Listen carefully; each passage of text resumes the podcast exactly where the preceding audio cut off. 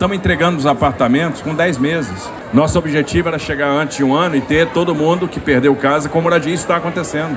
Isso é uma realidade. Isso nunca aconteceu. E está acontecendo pela primeira vez agora.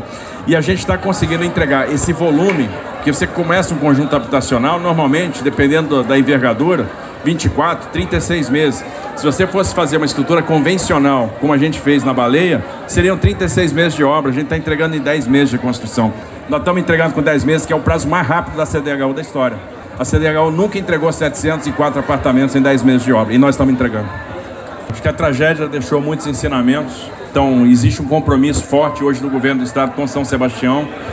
Por mais que agora a gente esteja entregando essa primeira etapa, e eu vou falar isso bem claro, primeira etapa, que são esses primeiros apartamentos, é a escola clínico, nós vamos continuar aqui trabalhando com a prefeitura, é, fazendo universalização do saneamento, que é um objetivo.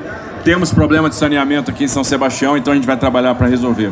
E a gente vai então trabalhar muito conectado aqui. Vamos continuar de mão dada com a população de São Sebastião.